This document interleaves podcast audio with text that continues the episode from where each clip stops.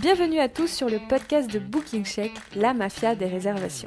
Plusieurs fois par mois, je vous propose d'aller dans le détail d'un sujet commercial ou de la relation client ou de la communication.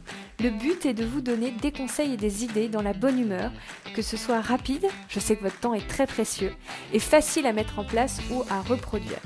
Je passe tout au peigne fin pour vous inspirer au quotidien et vous donner les clés du succès pour votre activité de groupe et d'événement.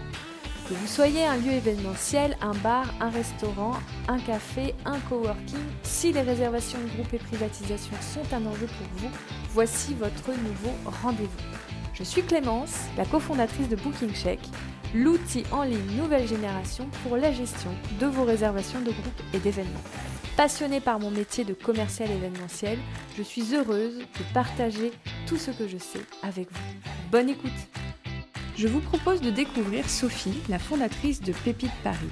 Pépite propose à une clientèle de professionnels des ateliers et un espace de travail pour organiser team building, réunions, brainstorming, etc. Le but de Pépite est d'aider les entreprises à créer du lien entre les collaborateurs, mais aussi de les chouchouter pour quelques heures, de leur faire un cadeau. Pépite Paris est un lieu éco-responsable et vous verrez que c'est un point essentiel pour Sophie qui a créé son propre manifesto et demande même à ses prestataires de s'engager avec elle. Sophie nous partagera aussi son expérience d'ouverture car ayant moins d'un an d'activité, on parlera forcément de sa communication, de son développement commercial, de sa vision, et vous verrez que Sophie a des idées brillantes pour faire bouillir la marmite. Et puis, confinement oblige, au moment où je vous parle, nous sommes fin avril, début mai. Sophie nous expliquera comment elle a utilisé euh, ce temps de confinement, comment est-ce qu'elle va continuer à l'utiliser, comment est-ce qu'elle interagit avec ses clients, comment est-ce qu'elle se prépare à la réouverture, comment est-ce qu'elle voit l'avenir. Et j'ai une bonne nouvelle pour vous. Pépite reçoit en ce moment même des demandes de réservation. Alors je vous invite à maintenant prendre vos écouteurs, vous installer confortablement et écouter notre conversation. Bonjour Sophie. Bonjour Clémence. Euh, merci et bienvenue sur euh, le podcast La Mafia des réservations de Booking Shake. On est très heureux de t'avoir parmi nous, euh, surtout sur cette période un peu compliquée de pandémie. On, est content que tu aies pu nous rejoindre. Je, je, suis ravie, j'ai aussi le temps pour ça. Ça permet de prendre du recul et puis garder le contact, ça, ça régénère les énergies aussi. Surtout, surtout avec vous et puis avec toute cette communauté qui s'entraident pas mal et donc ça fait du bien. Super. Bon bah alors c'est parti. Euh, Aujourd'hui on va parler de toi. On va parler de ton lieu euh, qui euh, a ouvert récemment. Donc euh, je trouvais ça intéressant que tu nous racontes aussi euh, tes, tes débuts qui sont encore frais et que normalement tu es encore bien en tête. que tu nous parles aussi de ton concept parce que tu es quand même sur un concept assez fort et puis, euh, et puis on terminera par un petit zoom sur euh, la situation actuelle et comment toi euh, tu la vis, comment euh, comment tu y fais face. Avec grand plaisir. Alors, on commence. Est-ce que tu peux nous présenter Pépite Paris, qui est ton établissement? Voilà. Alors Pépite Paris, c'est un nouveau lieu événementiel, éco-responsable, ultra central à Paris. Donc on se trouve euh, au pied de la fontaine Saint-Michel, dans une toute petite rue qui rend euh, l'espace à la fois euh, lumineux mais aussi très calme, même si c'est ultra central. Et du coup, on propose deux services. D'un côté, la location d'une salle de réunion ou de l'atelier, et de l'autre, l'organisation de team building pour les entreprises. Et donc ça varie de team building culinaire, mixologie, jusqu'à des ateliers fleurs, calligraphie ou même des enquêtes policières. Et pour ça, du coup, le lieu est suffisamment euh, grand et petit pour accueillir entre 8 et 35 personnes euh, tous les jours de la semaine si nécessaire. Ok, super. Et euh, alors, je, je, reviens juste sur un point. Tu nous dis éco-responsable. Est-ce que tu peux nous expliquer ce que ça veut dire? Oui, alors pour moi c'était un engagement très fort, euh, pas seulement pour me différencier, mais pour faire écho à qui je suis et ce que j'ai envie euh, d'inspirer et de proposer.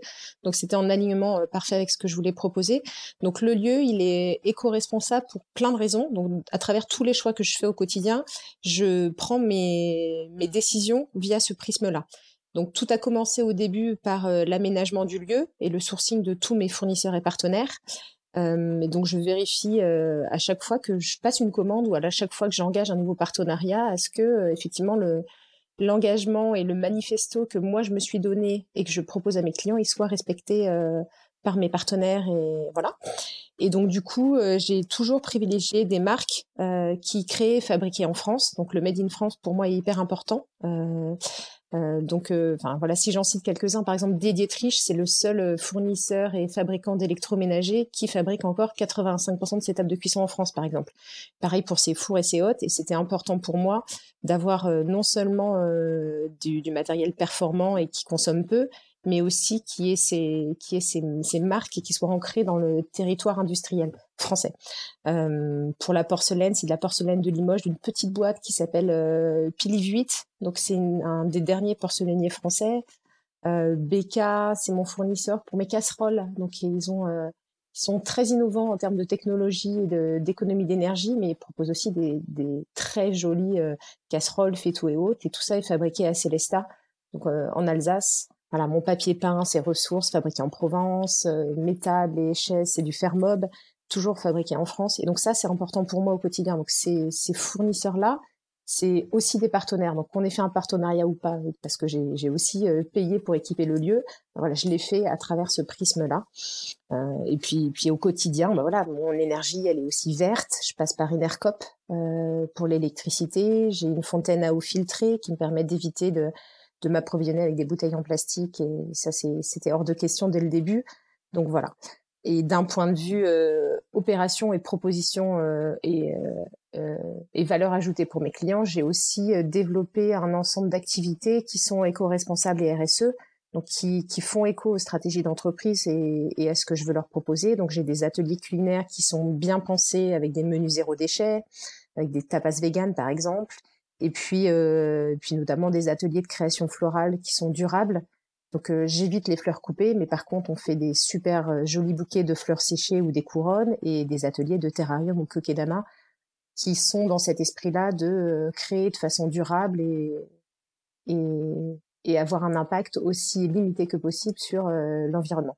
Donc voilà, je suis pas dans, du tout dans une démarche, voilà, je suis pas du tout dans une démarche culpabilisante ni pour moi ni pour mes clients, mais je crois à la stratégie des petits pas et, euh, et à l'exemplarité. Donc euh, voilà, on peut chacun faire bouger les choses petit à petit. voilà, c'est ce que je veux. À euh, une vision long-termiste du, du, business en fait, parce que l'un dans l'autre, si certains s'écroulent, les autres s'en porteront pas forcément très bien non plus. Exactement. Donc, si on prend soin des, les uns des autres à long terme, a priori c'est c'est une bonne stratégie pour tout le monde. Et puis c'est un écosystème qui est euh, c'est un écosystème qui est vertueux. Et je pense que si on, on s'engage tous petit à petit dans cette démarche là, bah, ça va tous nous tirer vers le haut. Et, et ce qu'on vit en ce moment euh, est dans ce sens-là aussi. Donc je pense pas m'être trompée, mais c'est aussi parce que ça me nourrit au quotidien et que ça ça donne du sens à ce que je fais. Donc euh, ça ça se ressent indépendamment de toute com ou ça n'a rien à voir en fait. Ça, ça se ressent viscéralement. En fait. Et mes clients me le disent. Hein. Oui, ça se ressent. C'est ton, ton ADN. Exactement. Et, et, du coup, euh, est-ce que est-ce que tu communiques là-dessus? Est-ce que tu tu expliques tout ça? Est-ce que tu as un espèce de je sais pas de, de petite bible qu'on peut retrouver sur ton site où tu expliques euh, qui sont tous tes fournisseurs, tes partenaires, pourquoi est-ce qu'ils ont été choisis? Parce que c'est très intéressant comme euh, comme démarche. Il y a plein de choses que toi la, la, marque de porcelaine que tu me donnais, je, je ne la connais pas. Avec eux, j'ai même été jusqu'à acheter du second choix exprès pour donner une seconde vie à des produits qu'ils ne pouvaient pas vendre normalement en fait. Donc euh, voilà. Euh, donc, et donc pour répondre à ta question, oui, j'ai un manifesto parce que ce manifesto, euh, il est sur mon site, dans la page agence et dans les FAQ où je détaille encore plus euh, chacun des partenaires avec lesquels je travaille. Et puis voilà, tous les partenaires qui, qui travaillent avec moi, signent un contrat où il y a un engagement éco-responsable et c'est c'est 12 points assez précis pour lequel moi je m'engage de mon côté à à les accompagner, à les faire grandir, à leur apporter du business, à mettre à disposition mon lieu quand ils en auront besoin pour aussi grandir eux quand moi je suis fermée ou quand ils ont des besoins de de, de, de croissance. Enfin, il y a certains moments ils peuvent avoir besoin d'un lieu et donc je, suis, je les accompagne là-dedans aussi. Mais leur, leur engagement de leur côté, c'est aussi de se fournir avec des fournisseurs euh, euh, qui travaillent proprement sur des produits frais, locaux, bio et de saison. C'est obligatoire et donc ça, ça se ressent aussi dans chacune des activités. Les fleurs, pareil, elles sont euh, les plans qu'on prend, ils sont, euh, ils viennent de la région parisienne. c'est important, c'est important à notre échelle de. Ok, oui, non mais c'est complètement. non, c'est, on va on va y revenir un peu plus loin parce qu'il y a des choses que tu m'as dit que je ne savais pas, donc euh, je vais rebondir après. Mais d'abord, est-ce que tu peux nous expliquer un petit peu ton parcours? D'où tu viens, Sophie? Alors moi, j'ai une formation très classique d'école de commerce que j'ai faite à Nancy, euh, à lycéenne, euh, et j'ai commencé ma carrière dans des. D'où tu es originaire? Pas du tout. Moi, je suis normande. Non, moi je suis normande et j'ai juste eu envie de prendre mon envol et de me libérer euh et de m'éloigner des parents. Et donc Nancy, c'était vraiment à l'autre bout de Rouen, donc c'était très bien. Euh, et donc du coup, c'est comme ça que j'ai pris mon envol. Euh, et c'est là que j'ai rencontré mon mari et puis les, les, les amis qui me sont chers aujourd'hui, euh, qui m'accompagnent aussi dans, dans le projet fou qui a été Pépite. Voilà, je les ai rencontrés là-bas. Euh, et donc du coup, j'ai commencé ma carrière dans des grands groupes. Euh, avec une formation très SEO, donc système d'info et d'organisation. Euh, Internet commençait seulement à émerger. Voilà, donc j'étais en charge des process et assez vite de sites web. Et puis euh, travailler dans le back office, ça me plaisait, mais j'avais de plus en plus envie d'être au contact des clients. Donc euh, le web, il y a certes le back office, mais il y a aussi le front office. Et en, en, en prenant en charge de plus en plus de projets front office, j'ai finalement endossé la casquette de directrice marketing. Euh, d'abord dans, dans, des grands groupes sur des projets assez limités, forcément, parce que c'est très siloisé, puis euh, dans des startups telles que Made in Design ou Label Assiette. Donc là, avec un périmètre de directrice marketing et digital, euh, France et Europe à chaque fois. Donc euh, assez chouette. Donc euh, c'est là que je me suis dit que finalement j'avais de plus en plus d'atouts pour entreprendre, même si j'avais eu toujours un peu peur de m'y mettre. J'ai failli lancer d'ailleurs une marque de jus de fruits frais et de légumes en 2014 c'était pas encore la mode, etc. Et je l'ai pas fait euh, pour des raisons euh, capitalistiques et financières. Euh, mais c'est ça qui fait que derrière, oui. faut, il faut, voilà, faut, faut avoir les reins solides. Un petit peu d'argent pour démarrer. Et puis faut avoir. moi, je voulais me lancer en grande distrie, et pour se lancer en grande distrie, il fallait que je trouve un associé qui connaissait les clés, qui maîtrisait les contrats, etc. Et j'ai cherché pendant deux trois mois. Et quand le fit se fait pas, à un moment donné, il faut savoir aussi écouter son, son instinct. Puis j'ai eu quelques signes qui m'ont fait très peur. Donc à un moment donné, euh, voilà, je me suis retirée, mais c'est ça aussi qui a fait que j'ai, je me suis découverte entrepreneur et j'ai été recrutée euh, chez La Belle Assiette, donc un site de chef à domicile, euh, parce que j'avais eu cette expérience entrepreneuriale. Donc il n'y a pas de hasard en fait. On, on explique très facilement son parcours a posteriori, mais quand on avance, quand on avance à la fois avec instinct, raison, envie, enfin et avec curiosité aussi, voilà, on se rend pas trop compte de, du chemin qu'on est en train de prendre. C'est en regardant a posteriori que, que tout ça c'est clair. Euh, et donc voilà, j'ai été manager. complètement, complètement. Et, et aussi pour dire pour dire à ceux qui écoutent de ne pas avoir peur, parce qu'en fait, même si vous vous plantez, vous, vous allez euh, apprendre plein de choses, vous allez rebondir sur des choses que vous auriez jamais imaginé que vous allez adorer. Donc euh, on se plante jamais si, voilà, on se plante jamais dans, dans l'exploration quoi qu'il arrive.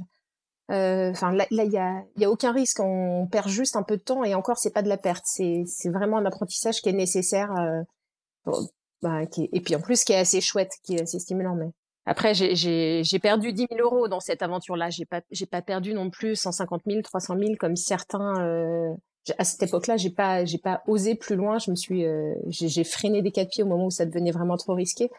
Voilà, ceux, ceux qui ont perdu beaucoup, je peux comprendre que ce soit compliqué, mais il y a toute une phase d'exploration pour tous les entrepreneurs de la Terre qui, là, ne coûte rien si ce n'est de la matière grise. Et cette période-là et cette phase-là, elle est essentielle et elle est très, très chouette. Et du, du temps, des rencontres, et, etc. Exactement. Après, c'est vraiment... Donc, euh, mais, mais c'est vrai qu'on est dans une... Je, je le précise parce qu'on a, on a quand même cette culture euh, très française où, où on nous apprend pas à... On nous apprend pas l'échec. Et, euh, et donc, ça tombait bien que tu en parles parce que ça permettait de rebondir et de pouvoir dire euh, l'échec, c'est, c'est bien. c'est une chose positive et je trouve qu'on ne l'entend pas, on ne l'entend pas assez. Donc, euh, donc bah, c'était parfait que tu, tu le soulignes. Et puis, puis il y a des, il y a des échecs aussi qui sont des opportunités. Hein. Si, si je peux juste compléter, moi, pourquoi j'ai lancé Juno, c'est parce qu'il y a eu un plan social euh, à l'époque chez Made in Design et que du coup, euh, j'ai dû euh, faire partir mon équipe marketing et puis que, et puis j'ai dû partir en même temps. Et euh, ce qui pourrait être vu comme un échec a été une formidable opportunité parce que j'ai eu l'occasion à la fois d'être accompagnée, puis d'avoir du temps pour me projeter, pour faire un bilan de compétences. Donc ça, on, peut le faire soi-même ou se faire accompagner, c'est une chose, mais aussi prendre le temps de d'analyser euh, ses ressources et ses envies. Et sans ça, j'aurais peut-être pas mis le pied à l'étrier. Et j'ai eu six mois pour explorer. Bah, j'ai exploré trois projets en parallèle. Intellectuellement, c'était génial. Donc j'allais des crèches bilingues jusqu'à à des achats immobiliers avec Airbnb. Donc je faisais toutes les ventes. À, au rabais de l'office notarié à Paris. Et en parallèle de ça, j'explorais Juno. Donc pendant six mois, j'avais trois projets. Au bout d'un mois, je me suis concentrée sur la marque de jus, mais intellectuellement, c'est hyper chouette d'avoir de se donner ce temps de réflexion et de, s'activer les neurones dans tous les sens. Ça, c'est fascinant. Donc voilà, c'est, plein d'échecs parce que les trois projets, ouais, les, les, trois projets, je les ai pas lancés, donc ça pourrait être vu comme un échec, sauf que ça m'a beaucoup nourri et ça m'a, et ça m'a, euh, oui, ça a permis à mon cerveau de faire des connexions qui se faisaient pas autrement dans un cadre euh, assez euh, assez borné et organisé de l'entreprise traditionnelle. De toute façon, il faut il faut démarrer quelque part, donc euh, voilà, il y a, y a pas de il y a pas de mauvais de mauvaise façon de démarrer, il y a pas de il y a pas de mauvais parcours, il y a il y a juste c'est un, c'est un chemin et il faut l'accepter. Il faut passer aussi par certaines étapes obligatoires pour évoluer. On peut pas on peut pas monter sur un vélo et directement pédaler et faire le Tour de France. C'est ça. a, priori, ou alors vraiment, euh, il y, a, y, a, un énorme coup de chance, mais c'est quand même euh, pas pas tout à fait euh, ce qui va se passer. Et, et, même pour les gens pour qui ça démarre très facilement, très vite, euh, souvent il y a un moment donné dans le parcours où il y, a, y, a, des étapes plus compliquées. donc donc donc en effet, il faut relever la tête et puis ça, ça, fait partie du chemin et voilà et, et on y et on y va. Euh, donc du coup, tu vois, tu arrives à, à la belle assiette. Ouais. Donc t'en étais t'en étais là. Là, j'ai fait des rencontres super avec des avec des chefs et des artisans, mais très très talentueux, euh, souvent freelance et indépendants, et que je vois euh, souffrir de de d'un volume de business qui est pas à la hauteur à la fois de leurs compétences, de leurs talents et puis de ce qu'ils peuvent offrir. Et donc déjà à ce moment-là, j'avais envie de, de, de, tout faire en sorte chez La Belle Assiette pour euh, les faire connaître et pour leur apporter le business qui va bien. Et ces relations que j'ai créées là, elles continuent à me nourrir aujourd'hui. La signature aujourd'hui de La Belle de, de Pépite Paris, c'est révélateur de talent. Et pourquoi? Parce que je veux révéler les talents des artisans qui m'entourent et des clients, à la fois euh, à titre individuel, mais en termes de synergie de groupe aussi. Et donc c'est ce qui m'anime encore. Donc ce, cette petite graine de euh, j'ai des talents autour de moi et j'ai envie de les valoriser, de les mettre en avant et de faire en sorte qu'ils puissent vivre de leur euh, de leur passion et de leurs compétences. Ben voilà, c'est c'est ce qui m'anime encore aujourd'hui. Et pour le coup, à titre de à titre de d'anciens managers à la fois de grands groupes et de start-up avec des équipes souvent décentralisées, voilà, j'ai j'ai souffert aussi en tant que manager à certains moments. Et donc euh, mon expérience de manager qui a dû accompagner, faire grandir, organiser, réorganiser des équipes. Euh, voilà, j'ai eu à, certains moments de ma, de ma, carrière de manager besoin de, de, fédérer les équipes, de recréer euh, cet esprit de groupe, euh, de solidarité, de booster mm-hmm. la pugnacité, la créativité ou autre. Et donc ce besoin de manager d'avoir des, des événements ou alors des contextes qui permettaient aux équipes de se dépasser et puis d'être heureuses, objectivement, je, je, je l'ai vécu. Et donc les team building que je propose aujourd'hui, ils répondent ils répondent, enfin, ils me ressemblent et ils répondent aux besoins du manager que j'étais, et puis ils répondent aux besoins des managers que je côtoie au quotidien et qui me confient leurs problématiques et avec lesquels, du coup, j'ajuste et je peaufine euh, à la fois chacun des événements que je leur propose, en briefant le chef ou l'artisan qui euh, qui sera l'animateur de la session. Donc mes chefs et mes artisans, ils sont conscients de quel type d'équipe on accueille et pour quelles raisons ils sont là et qui est le manager et ce qu'on doit leur proposer. C'est pas juste on déroule un, un, un atelier culinaire euh, le même pour chacun de mes clients en fait. Il y a toujours cette problématique du manager et du besoin du manager et des équipes qui euh, qui est insufflé euh, dans l'organisation et dans le déroulé. Et c'est ça qui me nourrit, c'est ça qui me nourrit et puis qui fait que je parle le même discours aussi que mes clients. Quand je quand je leur propose mes ateliers, je leur parle avec ma casquette pépite, mais je leur parle aussi avec ma, ma casquette d'ancienne directrice marketing qui a vécu les mêmes problématiques que eux vivent à certains moments. Et on va le voir avec le Covid, mais pour le coup, ce, ce regain d'énergie et ce besoin de solidarité, de se faire dorloter, etc je, je le ressens encore aujourd'hui quand j'appelle mes, mes clients pour savoir comment ils vont quoi. Et donc je suis, je pense avoir une, une valeur ajoutée et un vrai, une vraie palette d'activités qui peuvent euh, du coup les accompagner sur le long terme dans les très bons moments comme dans les moments plus difficiles comme ceux qu'on vit aujourd'hui. Mais, mais c'est ouais, c'est ce que j'allais dire, c'est qu'en fait euh, au fur et à mesure que toi tu, tu évoluais euh, dans ta dans ta carrière professionnelle, ben, on voit bien les différentes pièces du puzzle qui, euh, qui sont en train de se créer et qui, et qui s'assemblent aujourd'hui sur Pépite parce que c'est en effet intéressant. Tu disais, bah, mes clients sont ce que j'ai, la, la personne que j'étais avant, donc je, je comprends leurs besoins. Il y a, il y a une empathie qui est, qui est très naturelle pour toi mmh. parce que tu, tu connais leur quotidien. Et puis après, il y a tout côté avec la belle assiette où tu t'es retrouvé à côtoyer énormément d'artisans de, et de chefs avec qui tu as pu, as pu avoir le temps de créer des liens forts et de les comprendre aussi. et tu as pu créer un, un cocktail de tout ça et le réunir en pépites. Donc c'est intéressant de voir comment aussi, toujours, je reviens sur ce qu'on disait avant, mais toujours sur cette idée de, de parcours et d'étapes où des fois on on ne sait pas trop où on en est, pourquoi, et on voit pas toujours la lumière. Et finalement, bah, quelques années plus tard, tout se met en place. Et puis tout devient évident. Et là, typiquement, ça se voit. Voilà, c'est ça. Et là, ça se voit.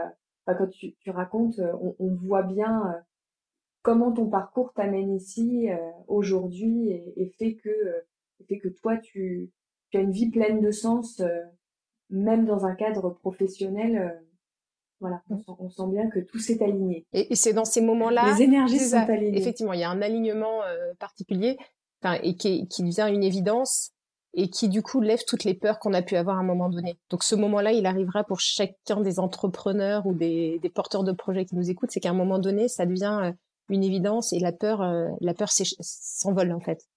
C'est parce qu'à ce moment-là, tout fait sens, tout fait corps. Mais voilà, il, faut, faut, avoir soit la patience, soit effectivement bousculer euh, les chakras et, et, activer le réseau et euh, être au bon endroit au bon moment et, s'autoriser euh, ces projets-là pour que, que pour qu'ils prennent corps et qu'ils prennent vie. Mais c'est toujours plus facile mm-hmm. a posteriori. Mais voilà, faut, faut que chacun ait un peu confiance en soi et, et puis après, bah, la, la révélation, elle a lieu un jour et puis, puis rien n'est fini. Hein, le chemin, il continue. C'est pas parce que tout de suite le moment présent je me sens bien que derrière, euh, que derrière ça va durer. C'est une attention de chaque moment, mais, mais au moins tout a du sens.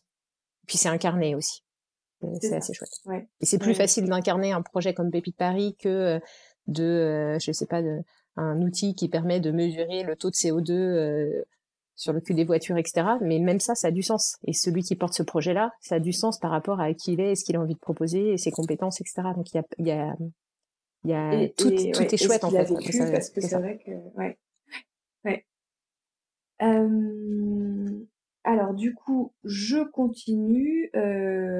On t'y a répondu un peu en expliquant que donc c'est à la belle assiette que tu, as, tu as, découvert tous ces, artisans, ces chefs, ces les différents métiers. Donc toi, tu as, axé Pépite sur sur les ateliers. Enfin, c'est un, une, une, empreinte très forte de Pépite. Hein, il y a, il y a deux activités, euh, dont, dont les ateliers. Tu fais pas que des ateliers de bouche, hein, c'est ce que t'expliquais. Il y a, il y a les fleurs, euh, il y a, euh, il y a, il y a Ouais, il y, a des ateliers floraux, des ateliers de calligraphie et de peinture, euh, des enquêtes et escape games, soit via tablette, soit autour des deux îles à Paris, parce qu'on je propose aussi de effectivement d'accueillir les équipes chez Pépite et puis de partir en exploration dans le quartier latin, parce que j'ai un endroit vraiment très central, donc accessible pour mes clients, mais aussi très beau. Et objectivement, euh, arriver chez Pépite, c'est passer euh, sur les quais et euh, voir Notre-Dame au loin, voir la conciergerie. Enfin, y a, mm. le cadre est tellement chouette que c'est dommage de pas de pas en profiter. Et donc voilà, j'ai je travaille avec des, des partenaires qui ont des enfin, qui partagent les mêmes les mêmes valeurs et les mêmes ambitions et du coup qui qui avec moi proposent des ateliers même outdoor chouette pour toujours booster la cohésion d'équipe, la solidarité, l'envie de travailler ensemble une fois retourné au bureau. Et dans le contexte. Euh, et donc c'est pour ça, c'est pour ça que tu es partie sur les ateliers? Je suis partie sur les. C'est pour ça que c'est devenu. Euh, tu...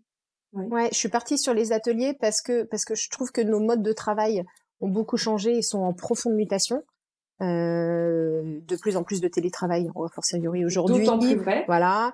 Euh, moi, j'ai connu les premières visions conf où, euh, avec le directeur technique chez Avis, parce que je suis passée par la location de voiture à un moment donné, euh, on faisait nos premières vidéos conf dans une salle où il y avait trois écrans et on arrivait à parler au siège euh, européen qui était à Londres la banlieue de Londres, euh, Bracknell, donc le pays euh, d'Harry Potter là-bas. Euh, et donc on, a fait nos premiers visioconf où enfin ça marchait, on pouvait se voir sans avoir à prendre trois heures de train pour faire une réunion. Donc j'ai vécu ça au début, donc ça a fait que se renforcer et il y a de plus en plus de soft qui rendent la chose plus chouette et plus agile, donc tant mieux.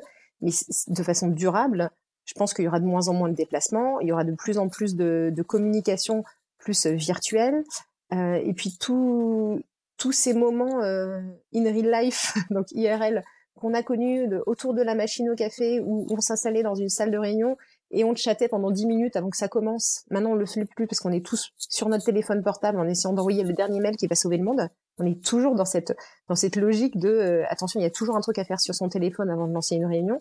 Et tous ces petits moments off qu'on avait qui créaient du lien et qui euh, nourrissaient euh, bah, la connaissance de l'autre. Enfin, moi, à l'époque, je, je, savais forcément tout le prénom de mes collègues, leurs enfants, où ils étaient partis en vacances, etc. Maintenant, il y a de moins en moins ces moments off qui permettent profondément de connaître l'autre euh, de façon intime et, euh, et, euh, et, complètement ouverte, avec une attention active comme, comme les méthodes de management aujourd'hui elles proposent. Attention, il faut être pleinement concentré, etc. À l'époque, on le faisait assez naturellement.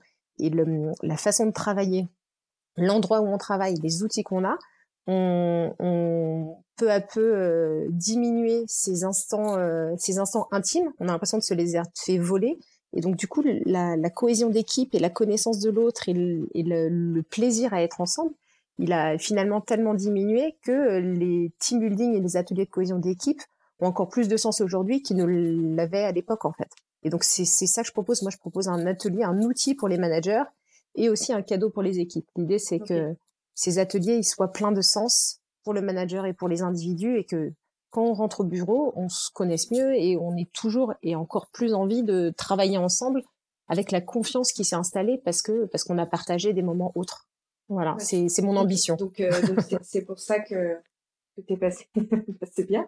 Ouais. c'est pas mal déjà, c'est un bon programme. Ouais, oui. euh, ok.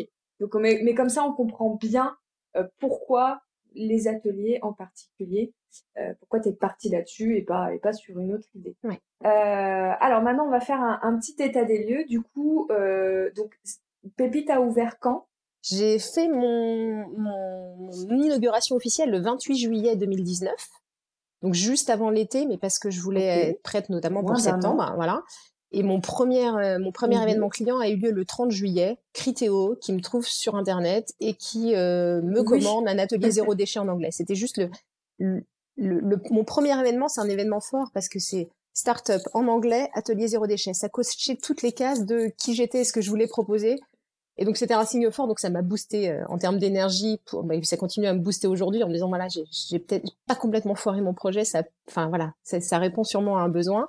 Non, après, et donc euh, du, du, coup c'était chouette. Mais du coup ça fait oui, ça fait pas longtemps finalement. J'ai eu euh, huit mois d'exercice sur le premier exercice Bon bah voilà, l'année prochaine sera aussi sur huit mois d'exercice, quelques mois off. Bon, c'est pas grave, j'ai des exercices fiscaux euh, comptables de huit mois. Moi, c'est parti, c'est parti. Donc voilà, ça fait ça fait moins d'un an. Et du coup, moins d'un an. En, en, alors, on va parler en temps normal. On, là, on fait comme si euh, le Covid n'était pas n'était pas arrivé. c'est à peu près combien d'événements par mois Pépite, tu, tu accueilles J'accueille entre euh, deux et euh, huit groupes par semaine. Deux, c'est quand il y a des vacances scolaires euh, où c'est compliqué parce que la plupart des, des boîtes parisiennes n'organisent pas ni de réunion ni de building pendant les vacances scolaires. Et puis huit par semaine, c'est en moyenne. Et puis après, sur les périodes de fin d'année qui sont très propices au team building et ou le mois de septembre qui est propice aussi parce qu'on prépare le plan de fin d'année et puis on, on voilà. Euh, la, coup, la rentrée, euh, l'avant-été et euh, la fin de l'année. Exactement, qui sont là là où j'ai euh, deux événements par jour euh, minimum parce que je fais aussi des événements chez les clients. Donc ça m'arrive de d'avoir des taux de remplissage à plus de 100%. Okay. Tu te déplaces aussi. Oui. Ouais. L'extra booking. C'est ça, c'est c'est le... Donc toi tu n'as que du B2B. J'ai que du B2B. Pas du tout de, enfin, que des entreprises. Ouais. Je dis à 99% parce que euh. parce que c'est une question de confiance tout ça. Donc mon business model il tourne que autour du B2B. Après je fais quelques quelques exceptions pour mes clients. Donc tous ceux qui sont déjà venus et que j'ai vu les yeux dans les yeux, euh, je leur propose de même de, de, mettre à disposition Pépite Paris pour euh, un de mes chefs s'ils ont un événement soit de famille ou autre à faire et qu'ils ont besoin d'accueillir plus de 20 personnes assis à table. Moi j'ai l'espace pour ça. Donc je fais des exceptions à la fois pour mes clients et puis pour mes amis.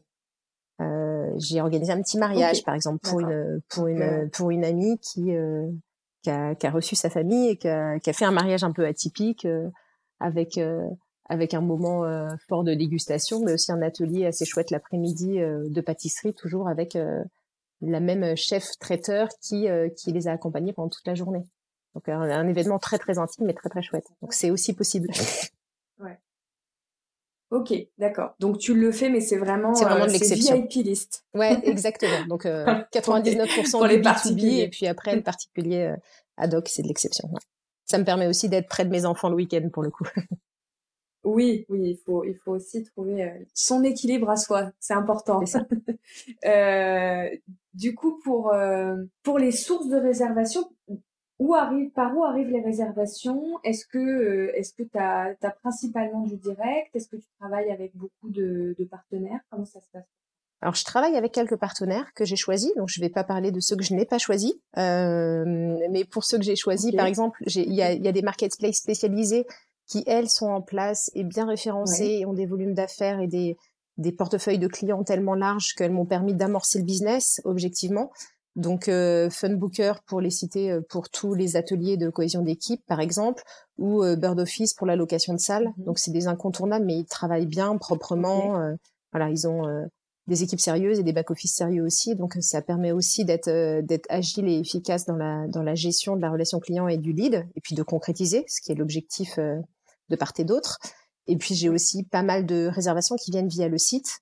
Donc j'ai fait beaucoup d'efforts lors de la création du site et encore aujourd'hui euh, pour le référencement, à la fois naturel, mais que je que j'alimente aussi avec euh, un sacré budget euh, sur AdWords parce que le, le, milieu est très compétitif et donc du coup voilà, je me positionne sur les mots clés qui ont du sens pour moi et, et, je me suis fait accompagner au lancement et maintenant je le gère tout seul. Donc mine de rien le référencement que ce soit naturel ou payant, ça me prend bien une demi-journée à une journée par semaine parce que je tiens à ce que mon site prenne le relais.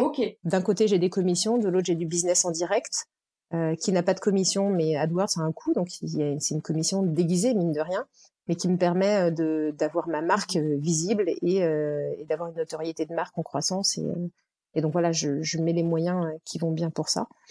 Et puis après, bah, j'ai mon ancien réseau, mes anciens clients, collègues, partenaires ou des partenariats qui, qui m'apportent le, les réservations, euh, les réservations sans, sans commission du tout, et puis avec euh, avec un taux de transformation assez chouette parce que parce que j'incarne la confiance, parce qu'on se connaît depuis longtemps, donc. Euh, donc voilà, il y a trop, il y a à la fois des marketplaces, mon site et puis le réseau. Et tu penses que ça c'est c'est un modèle qui va rester tel quel pour toi, ou est-ce que tu penses que le fait que ça soit une ouverture fait que tu, tu espères ou tu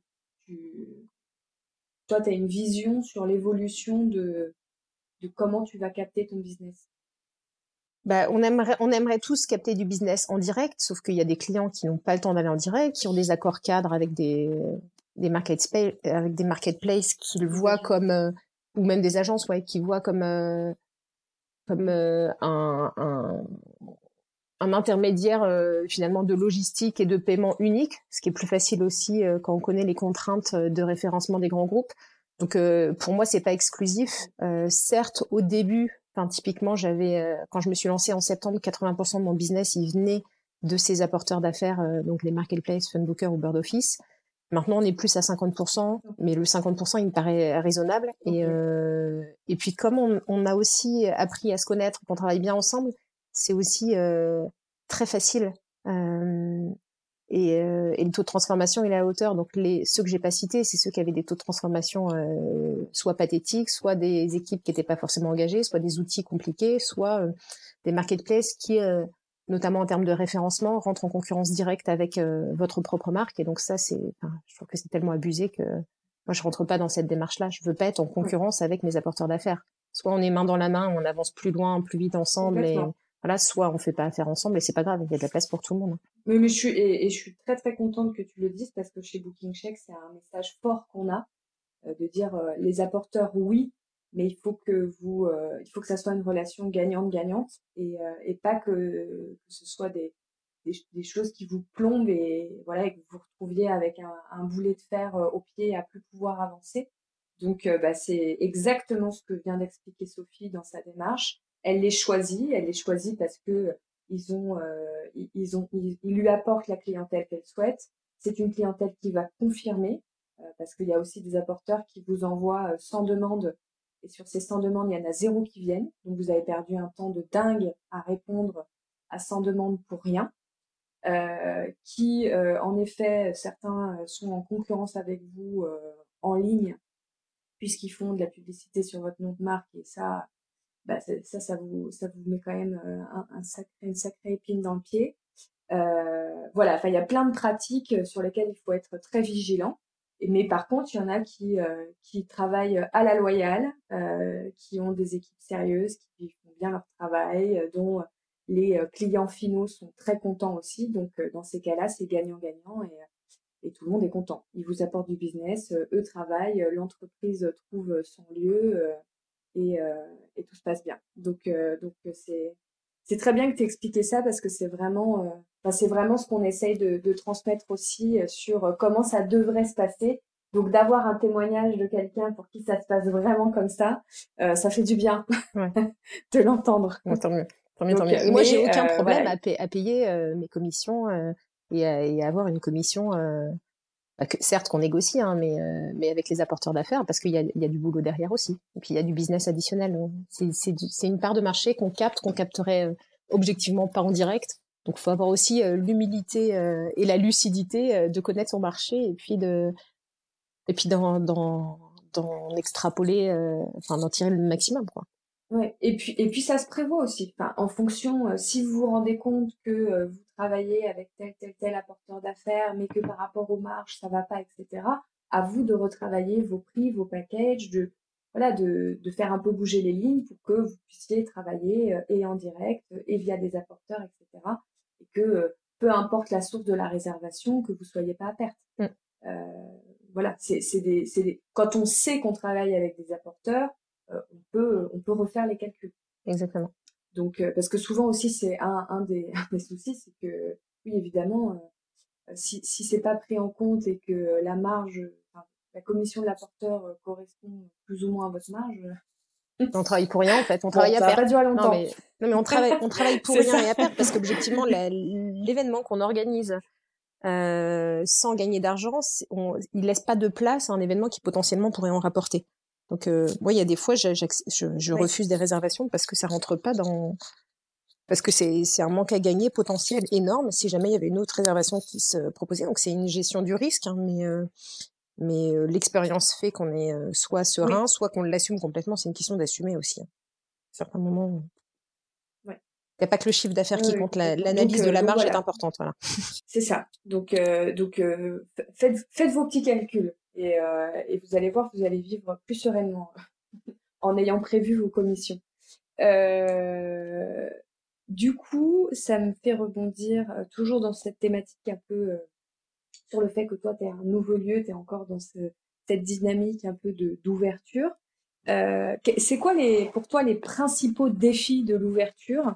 Et, dans cette idée-là, ce que je veux savoir aussi, c'est est-ce qu'il y a des choses euh, que tu aurais aimé savoir, qui t'auraient fait gagner du temps, ou des choses sur lesquelles tu en as perdu et tu dis ça c'était vraiment bête. Euh, si, j'en avais peut-être discuté avec quelqu'un, je serais passée à autre chose plus vite et, euh, et, je, et, je, me serais concentrée sur quelque chose qui a plus de valeur ajoutée. Est-ce que tu as des petits, des petits conseils? Et des euh, et, un retour d'expérience à nous faire. Ouais, alors d'accord, je vais, je vais commencer sur euh, ce que j'ai plutôt euh, réussi et par rapport à ce que je m'étais fixé et ce que j'avais envie de faire et qui a plutôt bien marché. Donc pour moi, d'un point de vue business, pour réussir une ouverture, faut réussir sa pré-ouverture. Donc faut grosso modo réussir à émerger pour ses clients ou partenaires avant même que le lieu soit objectivement ouvert.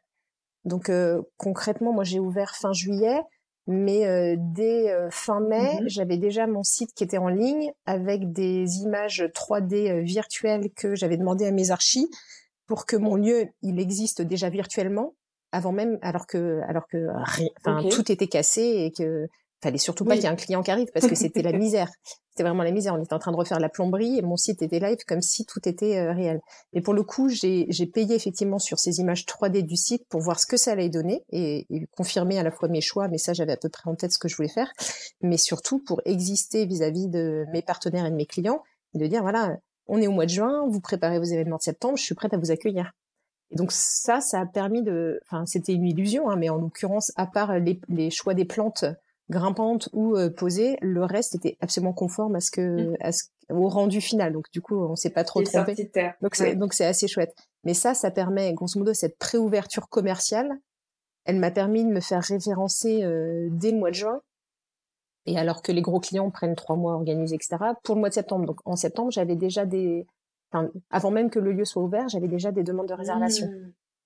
Et puis aussi, Google met du temps à analyser le site, etc. Euh, Donc le site, il doit être prêt bien avant l'ouverture, euh, quitte à le compléter au fur et à mesure. Et avais commencé à, avais commencé à te référencer aussi sur des sur des annuaires? Euh, bah, avant euh, avant ouverture via mes apporteurs d'affaires via mes apporteurs d'affaires ouais parce que je les connaissais déjà j'avais monté un atelier de cuisine à Vincennes dans les 18 mois précédents donc j'avais déjà une petite base et c'est aussi pour ça que j'ai choisi de ne m'adresser qu'aux clients B2B parce que j'ai fait le test de B2C. Euh, et donc du coup j'avais déjà tous ces contacts avec mes apporteurs d'affaires et donc c'était assez facile pour moi de les, appeler en disant j'ouvre un nouveau lieu, voici à quoi ça va ressembler, voici mon offre et puis euh, et puis euh, référence-moi dès maintenant, je suis prête à accueillir à partir de telle date. Et donc l'objectif c'était d'amorcer le futur business. Et, et, au niveau de la com, est-ce que tu as fait un peu de d'emailing, euh, de t'avais commencé un peu les réseaux sociaux euh, pareil avant? Euh, à part le site, à part le site, je me suis contentée de LinkedIn parce que c'est là où j'avais potentiellement mon réseau le plus actif et concerné, enfin le, le plus pertinent pour pour annoncer le lancement. Donc effectivement, dès que mon site est sorti, j'avais les images, j'ai pu annoncer officiellement que Pépite sortait de terre. Euh, je l'ai fait aussi discrètement sur les réseaux sociaux. Euh, je me suis bien aguerrie depuis, donc euh, parce qu'effectivement j'ai été directrice marketing, mais c'est pas moi qui faisais. Donc là, il a fallu que je me remette les mains dans le cambouis pour refaire tout ça. Donc ça m'a pris un peu plus de temps que prévu sur les réseaux sociaux. et cette phase d'apprentissage, elle est, elle est encore, elle est je suis encore en plein dedans en ce moment. mais pour le coup, oui, je me, je me suis rendue visible, mais plus avec des messages de notoriété que réservé maintenant. J'ai pas fait de prix de lancement, par exemple. Euh, mes, mes niveaux de prix sont encore les mêmes aujourd'hui. Enfin, j'avais conçu mon offre pour qu'elle soit euh, qu'elle soit euh, pérenne, qu'elle soit acceptable par rapport au marché, et par rapport à ma proposition de valeur, à la fois la localisation et ce que je proposais. Okay. Donc j'ai pas la com, elle n'a pas été plus loin que ça. Donc pour répondre à ta question, j'ai pas du tout acheté de base de données clients ou j'ai pas j'ai pas acheté via des corporama ou autres des fichiers mail de de 10 000 clients qui sont office manager ou directeur de com ou directeur RH, etc. Parce que pour l'avoir testé, ça marche pas. Euh, donc euh, j'ai pas j'ai pas investi pour rien. je l'avais déjà testé dans une dans une autre vie et ça j'y crois pas du tout. Après le, je crois même même le démarchage euh, ce qu'on appelle le cold comment on appelle ça d'ailleurs? Le cold call. Ouais, le cold call ou le cold, mail, voilà, le fait de prendre contact avec quelqu'un qu'on ne connaît pas pour essayer de lui vendre quelque chose et j'y crois moins aussi. Donc la force d'un réseau comme LinkedIn par exemple, c'est compliqué. Ouais. C'est d'avoir des prescripteurs indirects, donc tout le réseau qu'on a construit depuis des années et c'est aussi pour ça que c'est plus facile de se lancer quand on est vieux. Euh, j'ai 42 ans aujourd'hui, donc euh, voilà. Euh, c'est plus facile de se lancer quand on a. Aujourd'hui? Ouais. Non, pas aujourd'hui. Enfin, ah, ben, ah. J'ai 42 ans pendant un an. J'ai 42 ans pendant un an. On va devoir chanter. non, non, non. Euh, D'accord. Mais voilà, ce, ce réseau que j'ai nourri au fur et à mesure, il me sert aujourd'hui et c'est mes, mes prescripteurs indirects. Et donc, euh, un petit like, un petit share, un petit euh, bravo, et ben c'est c'est c'est bien bien bien plus efficace. Et donc, c'est plus facile de se lancer quand on a un réseau. Mais on a tous un réseau. Le, on a tous, on est, on fait tous partie du réseau, du réseau, du réseau de quelqu'un. Et donc, euh, c'est assez vertueux quand, quand on arrive à, à l'analyser. Et, et, surtout sur. et je pense que c'est c'est surtout vrai sur des lieux de vie euh, où il y a où il y a un concept euh, qui a du sens où euh, voilà où les choses sont bien faites. Euh, évidemment, si on ouvre un truc un peu miteux, même si on a du réseau, ça peut ne pas avoir l'accueil ouais. escompté. Ouais. Mais mais voilà, si, si on fait si on fait quelque chose de bien, a priori sur des lieux de vie, les gens sont assez sensibles. Je dis lieu de vie parce que ça marche aussi pour les restaurants, exactement. Un, espace événementiel, euh, voilà. Les, les, gens, ils seront sensibles. Les gens vont au moins venir une fois euh, tester. Alors après, à vous de, à vous de faire en sorte que ça se passe bien, mais, mais les gens viendront une fois. Et, et, le, et le bouche à oreille se fera, euh, ce sera lancé. Euh, c'est quand même, c'est vrai que c'est quand même des business sur lesquels le, le réseau marche assez bien. Je suis, je, enfin, je, je, je, je, vois un peu. Donc en fait, toi, euh, tu lances ton site, tu te références sur les apporteurs, comme ça, ça fait un peu de trafic euh, sur euh, sur ton sur ton lieu qui est tout nouveau, et et tu communiques sur LinkedIn et ça s'arrête là. Quasiment. Ouais ouais, c'est ça, c'est ça. Puis après, je fais un événement de lancement quand même fin juillet. Euh, donc ça, enfin, j'ai fait deux mois de travaux assez intenses, mais hyper bien coordonnés. Donc là où ça aurait pu prendre six mois, ça a pris deux mois. Donc je remercie euh, encore aujourd'hui euh, Marion et Mia de qui sont euh, mes archis euh, chouchous et qui qui m'ont aidé du coup à, à, tout mener de fond et à trouver les les bons menuisiers parce que j'avais beaucoup de menuiserie à faire chez moi en sur mesure et et tous les travaux et donc donc voilà, bien s'entourer, ça a été aussi clé. À la fois bien s'entourer euh, pour l'aménagement, les matériaux, mais aussi en termes de comptabilité, de choix euh, et de choix euh, d'investissement. avoir un bon comptable. moi, je, mon comptable pour moi, c'est mon DAF externalisé. C'est encore celui aujourd'hui que j'appelle en disant voilà, j'hésite entre tel truc et tel truc, à quel moment, comment, etc. C'est mon, c'est mon partenaire. il a pas, c'est pas lui qui a les sous dans la caisse, mais il a le cerveau pour me, pour pour m'aider à prendre les bonnes décisions au, bon moment, quoi, pour le coup. Euh...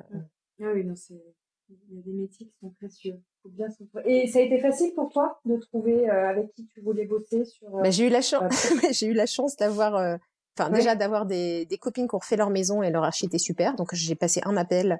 Je, je les ai vues. Donc c'est quand je parle de, de Marion et Mia, c'est les filles d'intérieur je les ai, euh, je leur ai, je leur ai fait visiter le lieu qui était, euh, bah, qui était pas terrible au moment où je l'ai récupéré et on, je leur avais envoyé mon projet d'intention quand même pour qu'elles se rendent compte de ce que j'avais envie d'en faire.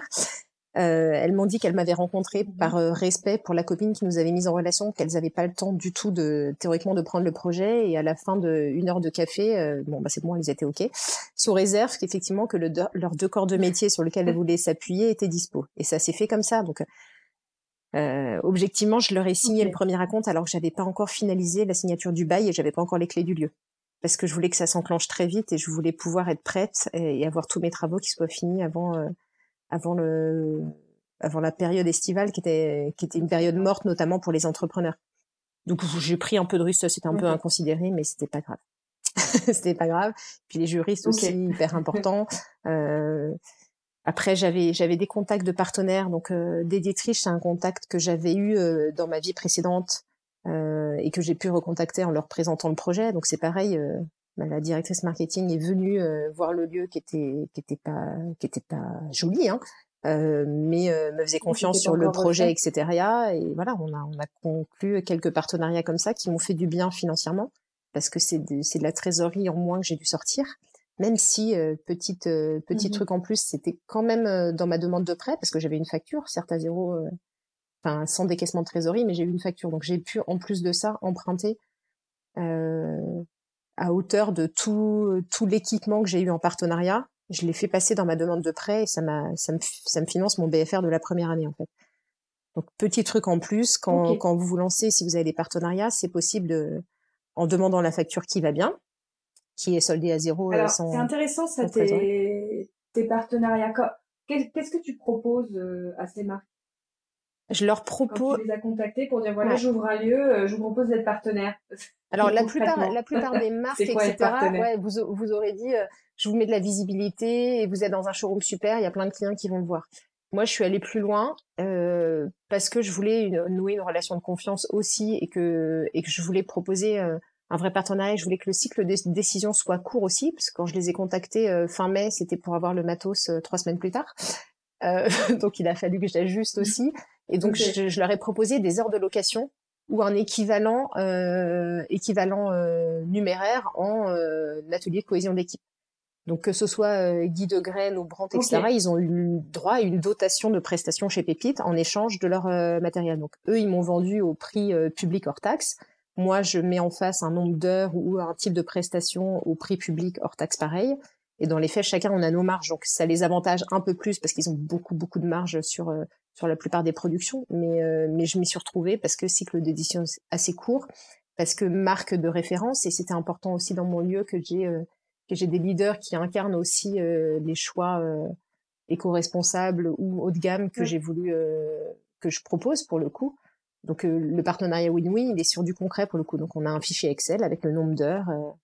et donc quand Brandt, par exemple, donc le okay. c'est le groupe Brandt, qui sont basés à Rueil-Malmaison quand ils ont besoin de faire une réunion avec leurs euh, clients étrangers euh, qui viennent, euh, souvent ils sont contents d'être en cœur de Paris plutôt que d'aller à Rueil-Malmaison. Et donc du coup, moi je leur mets à disposition Pépite en privatisé pour ces rendez-vous-là aussi. Donc il y a, y a beaucoup d'agilité, de pertinence dans le partenariat en fait. C'est vraiment du win-win. Il y a une vraie valeur ajoutée de part et d'autre.